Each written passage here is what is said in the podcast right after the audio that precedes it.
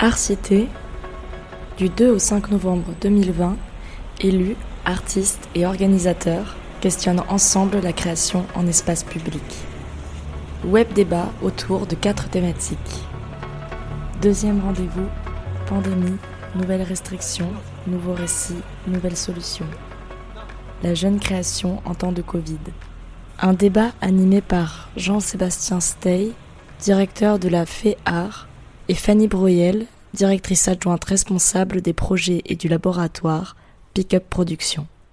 Et merci d'être là. C'est le deuxième round de ce grand cycle euh, Art Cité. Euh, Art Cité qui est euh, une, une initiative informelle qui émane de lieux publics de la Cité des Arts de la Rue qui ont été rejoints par deux réseaux nationaux, la FNCC, Fédération nationale des collectivités pour la culture, et le réseau des, CNAREP, Centres nationaux des arts de la rue et de l'espace public, FNCC représenté par Florian Salazar-Martin, qui en est le vice-président, et le réseau des CNAREP par Mathieu Maisonneuve, qui en est le président.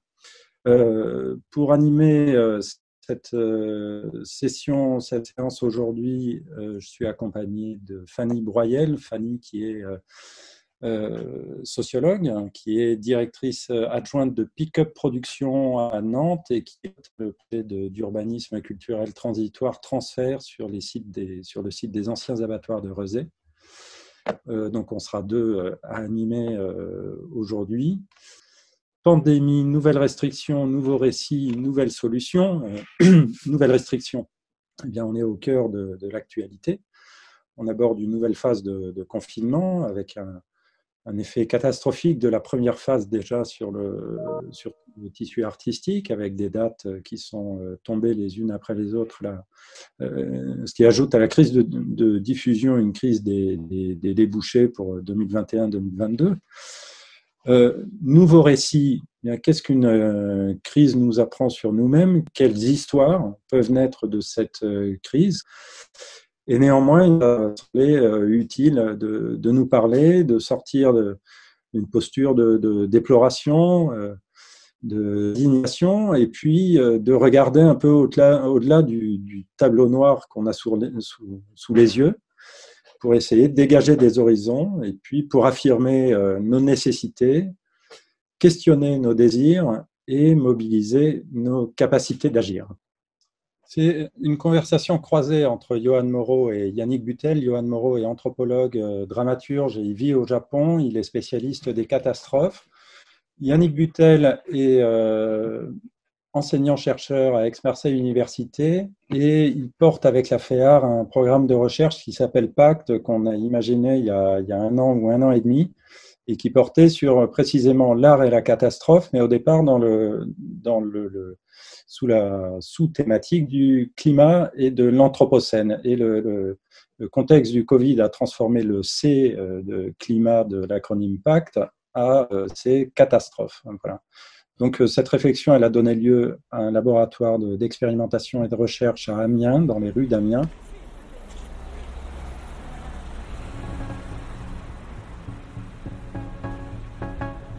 Entretien croisé, Yannick Butel et Johan Moreau. Ce qui se passe au temps des catastrophes engage des, rythmes beaucoup plus lents. C'est quelque chose qui fait exception dans une société. Et à partir de ce moment-là, elle engage des intelligences qui ont des rythmes beaucoup plus lents. On ne comprend pas ce qui se passe les, parce que le, monde social se trouve gruyérisé. Chacun est dans sa petite sphère et entre les deux, bah, c'est immobile. Deux, euh, il n'y a pas d'espace de, rencontre. Bah, J'espère que là-dedans, tu vois, les, artistes font le travail des petites souris, quoi. et qu'ils viennent grignoter tout ça et euh, qu'ils en fassent un bon festin et qu'on reparte sur une autre, une autre branche écologique, un truc tu vois, qui, qui, est figé, quoi, que ça se remette en mouvement. Si les artistes euh, qui doivent s'emparer aujourd'hui euh, de, ce, de, ce covidisme et de ces situations covidesques, et même ubuesques par moment, puisque je veux dire, tout, tout ça est, est, aussi, aussi grave que ridicule, et c'est ce qui fait le plaisir de la chose en définitive. C'est bien par la création par la production, précisément, pour être très clair, par la production de, de modes de vie artistiques qui viennent percuter le rythme quotidien. Parce que je pense que si l'art fonctionne pas à ça, alors je vois pas comment on peut le distinguer. Et ce qui m'intéresse, et, je prendrai le cas des, artistes de rue, ce qui m'intéresse chez eux, c'est qu'ils se mettent dans des situations finalement très périlleuses puisqu'ils sont à l'endroit où on les attend pas. Ce que met en doute, ce que remet en crise une catastrophe, c'est le monde installé. Donc, euh, ce que, permet l'art dans une société où l'art n'est pas l'intelligence dominante du monde, c'est une alternative à l'intelligence dominante du monde.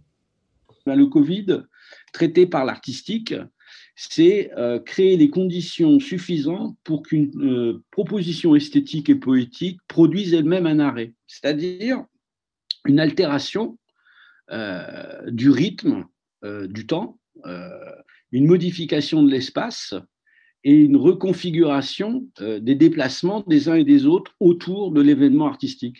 L'art démultiplie les possibilités d'existence, démultiplie euh, les, les interprétations du monde. Personne n'a profité de ce moment. Tout le monde s'est dit comment je fais pour faire comme avant? On peut regarder l'année blanche comme euh, un petit geste. Je veux dire, l'année blanche, c'est jamais qu'un un, suaire, parce que les cadavres, ils sont à venir, et, et c'est clair que la vie d'après, ce sera d'abord des cadavres. Ce sera des cadavres, bien sûr, de compagnie, de comédiens, d'artistes, mais ce sera aussi le cadavre du politique dont on ne s'est pas emparé. Et donc là, la difficulté, c'est euh, justement là où on, pourrait tout de même euh, envisager euh, d'autres modes de réaction, d'autres modes de traitement, d'autres façons d'agir. Eh bien, c'est directement vu sous, une forme radicalisée. Je dis que c'était une, occasion en or pour faire à nouveau de la politique. On nous a privé de la vie d'avant, comment faire pour reproduire la vie d'avant dans la vie d'après? Voilà. Et donc, ils ont raté la marche. Quoi. Je pense qu'on a raté une énorme marche ou une chance inespérée. C'était de s'interroger réellement sur ce qu'on pouvait faire politiquement sur une régénérescence, une, façon de repenser euh, les différentes relations qu'on entretient aux artistes, à l'art, au public. C'est-à-dire cette espèce de triade hein, qui fait qu'on aime bien de temps en temps se retrouver ensemble.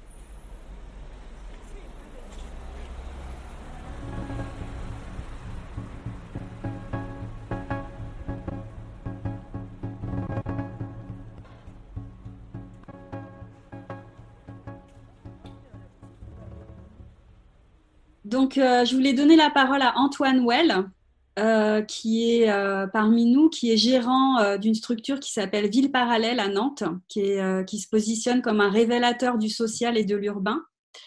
Euh, Antoine vient euh, du monde de l'urbanisme et de l'immobilier, mais aussi de la vigne, de l'économie et de l'histoire. Du coup, euh, la question, bah, c'était d'avoir un peu ton regard sur ce que tu portes sur cette catastrophe qui serait, comme le dit Yannick Butel, une occasion en or de faire de la politique. Jusqu'à avant la pandémie, on commençait à comprendre qu'on était face à un réchauffement climatique, on avait toutes les données qui nous permettaient de le savoir, des données scientifiques, qu'on était face à une chute de la biodiversité, les données scientifiques aussi nous permettaient de corroborer ça. Euh, bref, qu'on était, euh, qu'on était rentré dans une phase qu'on appelle, euh, dans une ère géologique qu'on appelle l'Anthropocène, qui est donc l'ère à partir de laquelle l'homme devient une puissance géologique. On était face à une situation où les, les dangers ne nous touchaient pas encore, nous ne les vivions pas dans notre chair. Et en fait, avec ce, ce petit nouveau qui a été la pandémie et particulièrement le confinement, on a euh, vécu comme un bouleversement de, grand nombre de nos valeurs. Moi, les bouleversements que j'ai identifiés, il y en a un premier, c'est qu'on est passé de la sécurité à la vulnérabilité. C'est-à-dire qu'avant, on était un peu dans un principe de, on était un peu incassable, on était un peu tout puissant. Donc, on est passé d'une logique de production à une logique de prendre soin où euh, avant le temps productif et le temps libre en sont venus à se mélanger. Autre basculement, on est passé des choses aux liens. Euh, c'est-à-dire qu'avant, l'accumulation des choses était censée nous apporter un bonheur le plus complet. Euh, Et pendant ce confinement, on a commencé à voir que ce qui nous manquait profondément, c'était le lien avec les autres, c'était le lien avec les gens qui nous sont chers, le lien avec le, social au sens large. Euh, autre basculement, c'est qu'on est passé d'un corps embarqué un corps en mouvement. Donc, je suppose que beaucoup de monde s'est mis à faire du, jogging, chose qui n'était pas aussi répandue avant.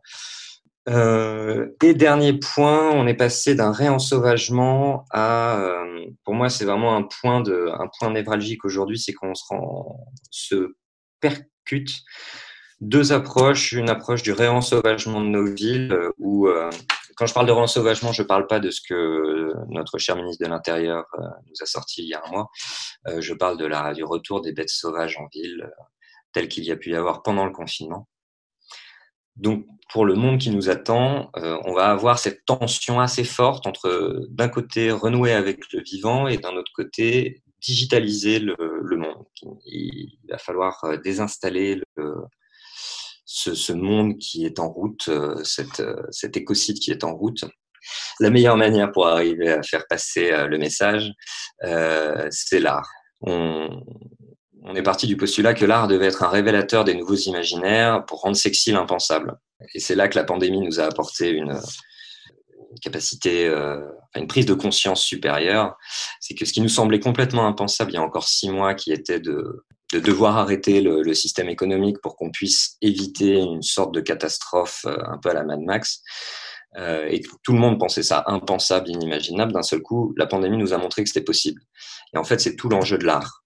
Et donc là, je vous parler très rapidement d'une résidence qu'on a menée euh, l'été dernier sur le, sur le site de transfert qui s'appelait Faire et où on a cherché avec un groupe d'artistes pluridisciplinaires, de designers, à euh, poser des questions euh, sur justement les limites de notre, de notre système et euh, surtout comme prérequis de faire avec ce qu'on avait sous la main, de faire avec peu et de faire vite. donc on avait une semaine pour développer des systèmes du piratage artistique et urbain. Euh, de, ce, de cette semaine, la première partie était vraiment dédiée à une plongée dans tous ces modèles de ville sur lesquels je travaille, la ville de la pandémie, la ville attentionnelle, la ville frugale, la ville de, du réensauvagement, pour vraiment donner tout un état de connaissance et de conscience à des artistes qui étaient bien plus éveillés que ce que je pouvais le penser, et notamment grâce à la, au confinement. Et ça nous a amené à nous poser des questions. Donc la première question était comment pourrions-nous nous concentrer sur le réel Comment pourrions-nous concentrer l'attention sur le réel? Et comment pourrions-nous utiliser les ressources de la ville sur place et en tant que telle? Première chose, on a réalisé une, une sucette JC Déco qu'on a positionnée à côté d'une première, euh, d'une sucette JC Déco avec un, une vraie pub. Et nous, ça nous permettait de regarder un arbre qui était assez délaissé l'installation sur euh, un pont qui était un pont de, flux, de nouveaux points de vue, de cadre sur le réel. Donc on appelait ça les publicités sur le réel. Faire prendre conscience de, la nature qui était en place. Des panneaux de dérive où on a développé un système de, panneaux girouettes en fait qu'on peut plugger sur à peu près tous les, panneaux de signalisation et qui en fait désoriente les gens. Donc la Vertou, euh, c'est une, une, ville à côté de Nantes qui s'appelle Vertou, donc il y a un petit jeu de mots. Donc on en avait disséminé comme ça partout autour du site de, de transfert à Nantes. Euh, dispositif urbain en permettant, en transformant un petit abribus en abribus un petit peu plus, avec plus d'aménités, notamment avec des sièges pour enfants. Et après, des dispositifs un peu plus artistiques sur transfert, où là, pour révéler la, l'eau qui était euh, sur le site, alors que le site est un vrai désert du Nevada. Je ne sais pas si vous avez déjà été sur transfert. Il faut vous imaginer euh, un terrain de 8 hectares euh, avec des anciens abattoirs dessus qui ont été cassés, réduits en poussière et transformés en sol. Donc on est vraiment sur une zone la plus aride qui ressemble à, au désert du Nevada. Donc on avait installé un condenseur d'humidité pour montrer qu'il y avait bien de l'eau même dans des territoires arides. On a pu installer un campement survivaliste qui, euh, avec une tente frigorifique et un banc de sudation euh, pour récupérer la transpiration des gens, car il était très très chaud sur le site. Pourquoi est-ce que je vous parle de tout ça? C'est qu'en fait, sur euh, cette expérience et cette résidence à transfert, pour moi, c'est là que l'art a une, puissance supérieure en permettant de, faire une sorte d'archéologie du futur, c'est-à-dire de regarder un futur, mais de le regarder différemment de le regarder sans rentrer dans, dans une version euh, trop catastrophiste euh, et par des installations. Alors moi, ce qui m'intéressait, c'était les dispositifs qu'on pouvait mettre en ville, euh, par des installations, par des, des choses que les gens vont pouvoir utiliser, vont pouvoir voir, vont pouvoir questionner, justement les faire regarder ce futur et si possible les amener à transformer ce futur. Parce qu'aujourd'hui, on a le site de transfert est, est positionné sur une zone d'aménagement concerté qui donc préfigure une future ville et donc, euh, tout notre travail, euh, et notamment au travers de cette résidence, c'était vraiment de se dire comment est-ce qu'on peut faire de transfert euh, ce futur qui n'est pas aujourd'hui, ce futur qu'il est aujourd'hui et qu'on ne souhaite pas qu'il soit demain.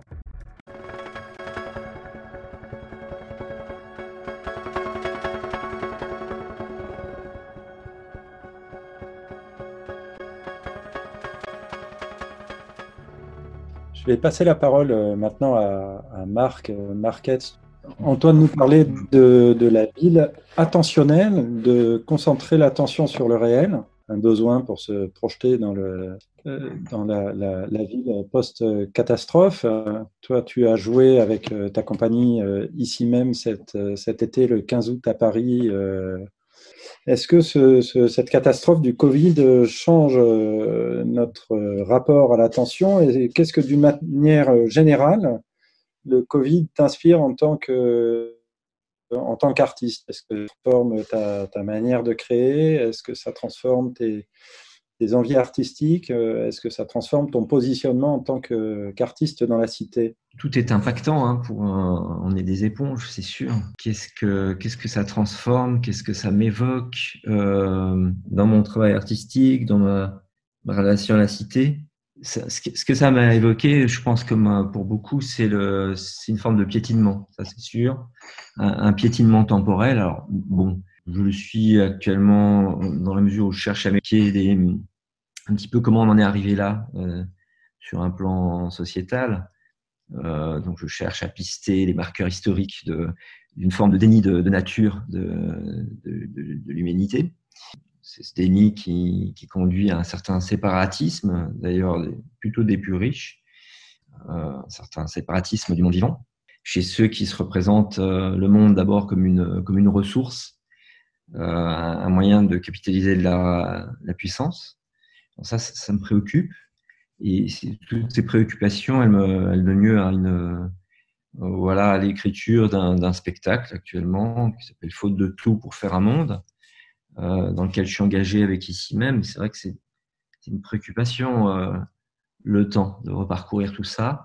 La question posée, ça me ramène vraiment à nos pratiques, à ma, ma pratique aussi du temps. Euh, J'ai pu mesurer combien euh, le dialogue était difficile euh, et combien il s'opérait un détournement, mais c'est pas nouveau. Mais enfin, ça, ça s'est accru contre toute attente, alors que nous étions euh, confinés et que nous multiplions des, rendez-vous. Disons, comment détourner les forces productives plutôt. Euh, alors pourquoi la, situation m'évoque un, piétinement temporel? Il me semble que plus profondément, il y a, quelque chose qui, patine dans le fait que rien n'a vraiment changé. On a l'impression qu'on a rabougri depuis bien longtemps quoi finalement bah, les libertés publiques. Ça, ça, ça a changé et, euh, et les libertés plus simplement dans, l'espace public. Je prendrai un exemple euh, de, cette, de ce rétrécissement assez éloquent, la largeur des trottoirs. Alors, bon, on hérite euh, avec nos villes 19e de, disons, dans, la trame actuelle, de, rues étroites déjà. Euh, donc, elles sont insuffisantes la plupart du temps à garantir la, la distanciation physique qui est requise dans le contexte sanitaire. C'est limite, quoi. Mais, mais, mais ça n'empêche pas l'exécutif parisien, puisque je vis à Paris, d'installer sur la chaussée des panneaux publicitaires Clear Channel, réduisant à une unité de passage euh, l'encombrement des piétons, puisque c'est comme ça qu'il faut parler des piétons, en contrepartie des services gracieux euh, de fournitures de gel hydroalcoolique qui sont euh, voilà, remis euh, mis à notre disposition euh, au chevet des abribus. Voilà. Ça, c'est un exemple de rétrécissement que je, je fais exprès de, de, de, situer dans le champ matériel. De ce point de vue, non, rien n'a changé. depuis en tout cas la critique du double langage de l'aménagement urbain qui était dans un projet plus ancien de, la compagnie que j'anime ici même, un projet qui s'appelait Toute la lumière sur les villes du futur, où on s'intéressait à, ce que, dit le mobile urbain, nos, façons de vivre ensemble. Et de ce point de vue-là, ça n'a pas changé. Si ce n'est que ce qui change, c'est qu'on ne peut plus jouer ce spectacle aujourd'hui. Alors, rien n'a changé, euh, ni dans l'ordre des dominations sociales. Moi, j'ai bien vu qui prenait le métro à 7 heures du matin. J'en étais, pour d'autres raisons peut-être, et dans quelles conditions, euh, ni dans l'ordre des dominations symboliques.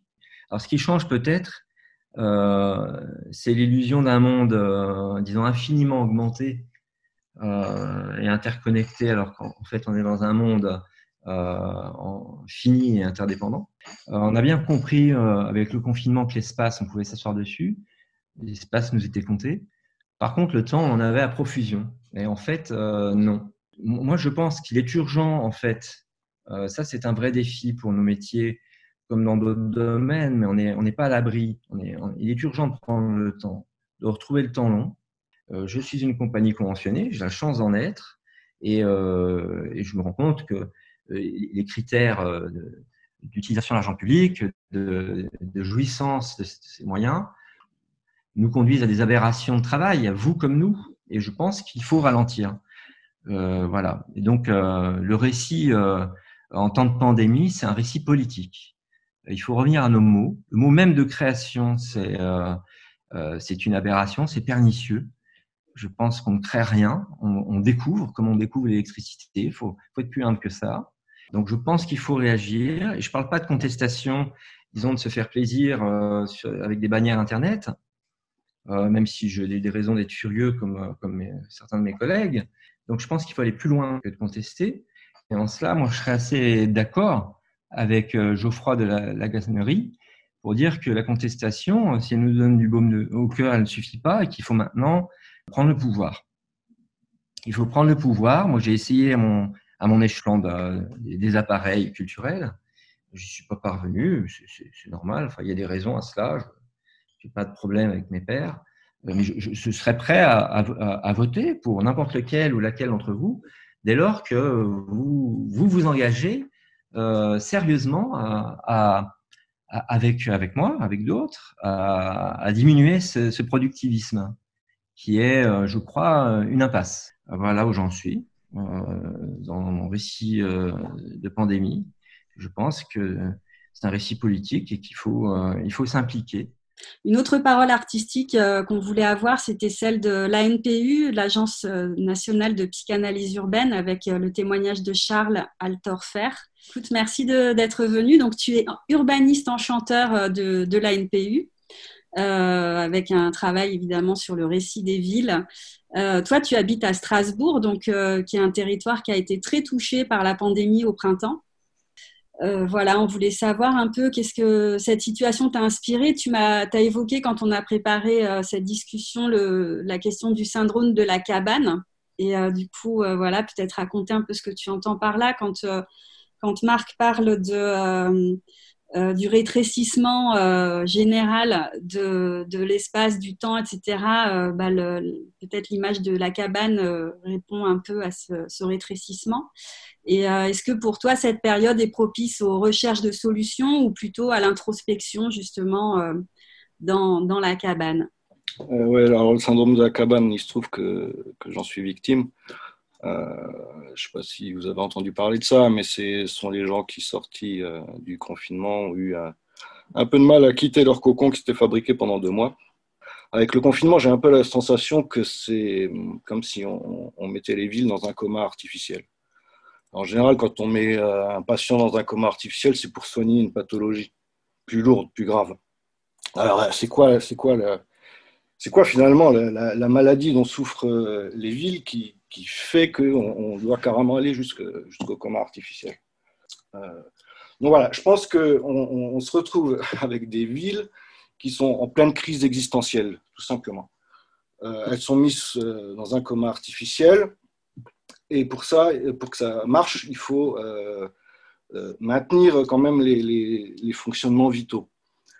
et ça, on se rend compte qu'avec le confinement, ben, les, besoins vitaux, on arrive à les maintenir.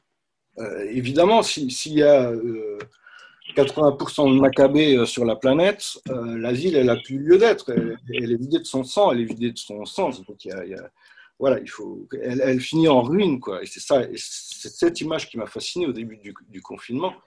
C'est la première fois que je peux voir une ville en ruine. C'est le début de l'état de la ruine, quoi. Qu'est-ce qu'on peut faire? Euh...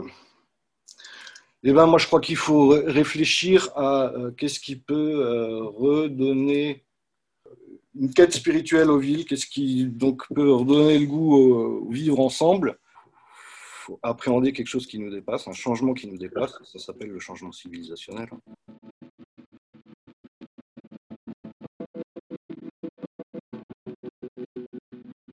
Vous êtes un élu, adjoint au maire de la ville du Creusot, délégué à la culture et vice-président de la communauté urbaine de Creusot-Mons. Vous avez maintenu cet été, euh, au mois d'août, la huitième édition de votre festival de rue, euh, les Beaux Bagages, en dépit de la situation sanitaire. Et on avait envie de vous interroger euh, en tant que euh, responsable public sur euh, ce qui a motivé ce, maintien en début, en, dépit des, restrictions, en dépit fait que tous les festivals homologues sont tombés les uns après les autres cet été. Qu'est-ce qui est important pour vous dans ce maintien du festival? Yann Lheureux. L'espace public est bousculé depuis, depuis longtemps. Euh, on l'a on l'a évoqué, bousculé par la multiplication de, de, plusieurs peurs. Donc c'est vrai que la, multiplication de ces peurs dans l'espace public a, pu faire que euh, qu'il était nécessaire de, renouer dans la confiance, de se retrouver tout simplement. Et donc on a pensé euh, qu'il fallait renouer et faire et faire ensemble dans l'espace public. Et donc c'est ce qui nous a conduit, je ne vais pas dire coûte que coûte, mais avec une volonté forte de pouvoir maintenir notre festival d'art de la rue euh, cet été. Donc c'est vrai que un certain nombre de ces projets-là ont été euh, bousculés, mais nous les avons maintenus et adaptés en proposant des formes un petit peu euh, nouvelles avec les, compagnies. On a aussi souhaité, pour beaucoup de ces compagnies, multiplier leur nombre de rendez-vous. et donc, ce que je voudrais retenir en, termes de bilan, et peut-être de nouveaux récits aussi d'abord, et c'était dit à plusieurs reprises, je crois que c'est la nécessité de refaire dialogue dialogue entre euh, les politiques, entre les publics et entre les artistes, avec la nécessité de vraiment tenir un discours politique sur la place de la culture et pas uniquement euh, pour la sauvegarde d'un modèle, mais bien pour repositionner euh, des valeurs dans un système ou en tout cas dans un contexte où tout est bousculé. Donc je pense que la nécessité de refaire politique, elle est importante, en, particulier en matière de, culture. Le deuxième élément de bilan que je retiens de, de cette période, c'est peut-être en quoi l'art permet de réinterroger euh, les villes. Un autre, euh, un autre point de bilan pour moi, c'est l'effet euh, puisque le, j'allais dire le, on a été un peu seul dans cette expérience d'adaptation. Ce qu'on en retient en tout cas, c'était que cette nécessité de renouer avec une vie culturelle et aussi de, participer à une forme de réassurance au cours de l'été. elle a permis de, rompre avec l'amorosité en tout cas du, public qui s'est déplacé de manière assez, euh, assez nombreuse.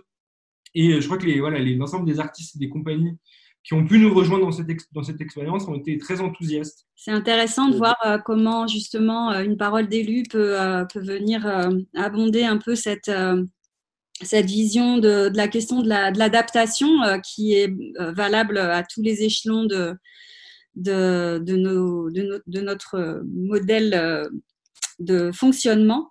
Euh, et puis euh, vraiment la question aussi de, participer, euh, j'ai noté, à cette forme de réassurance à la manière dont euh, la, une, proposition culturelle sur, un, sur des espaces publics euh, peut contribuer aussi, enfin l'utilité sociale que ça peut avoir et de, de, de réaffirmer cette utilité-là, euh, je pense que c'est important. Pour la suite de cette discussion où on a plutôt abordé le point de vue des organisateurs, je voulais passer la parole à Nico Reverdito, directeur de Pickup Production qui porte le projet Transfert à Nantes, dont je fais partie aussi. Donc je voulais, on voulait donner la parole parce qu'avec avec Transfert, il y a une posture qui a été prise euh, face à cette crise qui a été assez forte et euh, Transfert a été un des premiers lieux à réouvrir après le, après le confinement.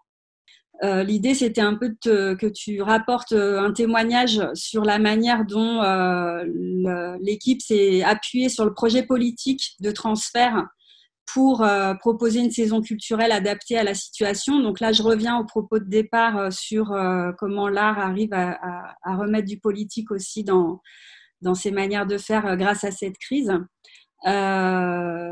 Voilà, est-ce qu'on peut euh, continuer à faire comme avant? Est-ce qu'on doit se réadapter? Euh, C'est quoi maintenant? C'est quoi l'après?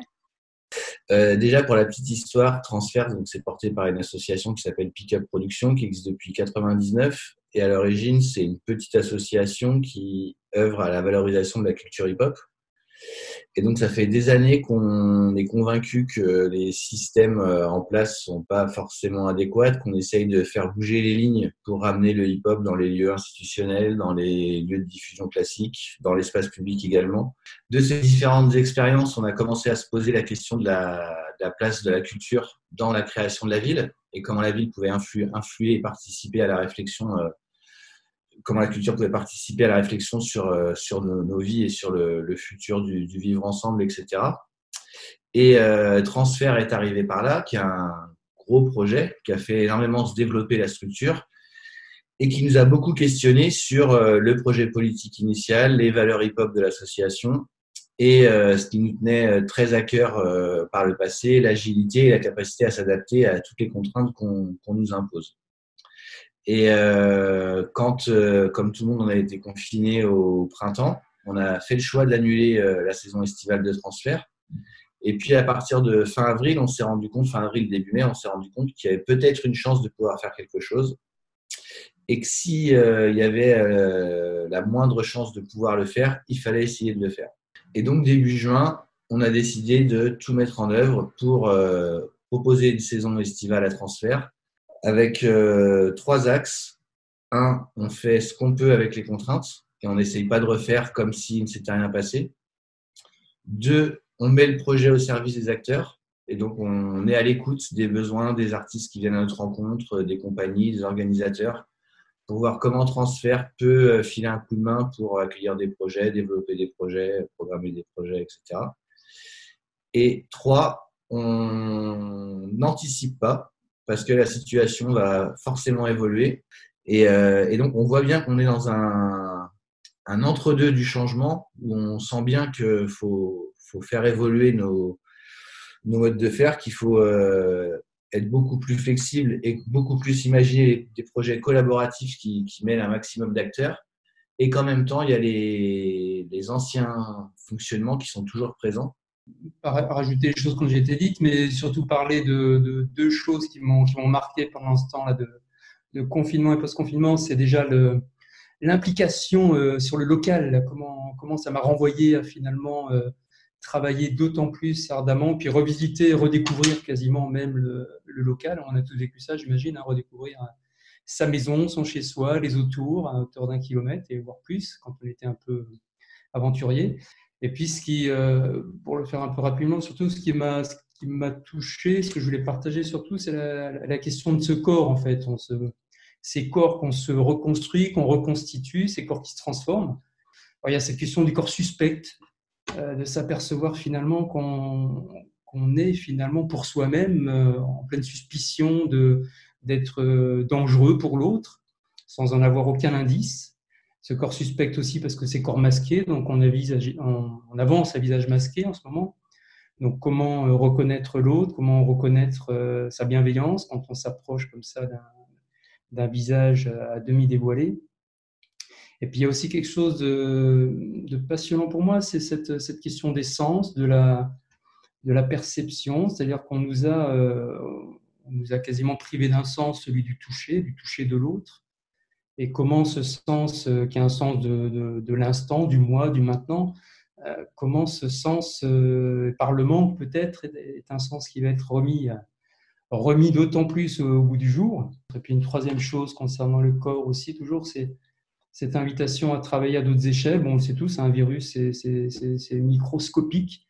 Donc, c'est de l'ordre de l'indicible, de l'insensible, et comment pourtant on, est peut-être dans une dans une, sinon une injonction, en tout cas une, question comme ça qui se pose à essayer de travailler sur des, endroits cellulaires à une échelle cellulaire. On est plongé dans, cette, dans ce paradoxe-là, à la fois de revenir au plus proche de soi-même, au plus intime de soi-même, et en même temps à se retrouver concerné mondialement par un même événement. Donc comment, comment ça, ça se traduit dans nos corps aussi? À revenir avec ces corps-là, à se les réhabiller, à les réinvestir, ou peut-être pas s'en soucier et se retrouver se retrouver pas malade uniquement du Covid, mais malade d'un corps qui se détacherait un peu de, de ce qu'on est soi.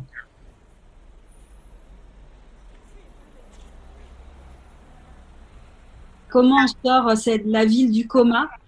Euh, comment euh, on fait un festin de, du monde social gruyérisé pour renouer avec le local et les circuits courts et le rapport à l'intime? Comment on reprend le pouvoir pour contrer euh, le récit malade qui nous fait perdre le sens commun. Et moi, ce que je retiens un peu de toutes les interventions euh, de, chacune, chacun d'entre vous, c'est euh, la question de, résister, de, de, rester aussi dans la subversion, dans la désobéissance tactique, dans la radicalité aussi, ça peut aller jusque-là. Mais en tout cas, ne pas se laisser sidérer par, euh, par cette euh, situation.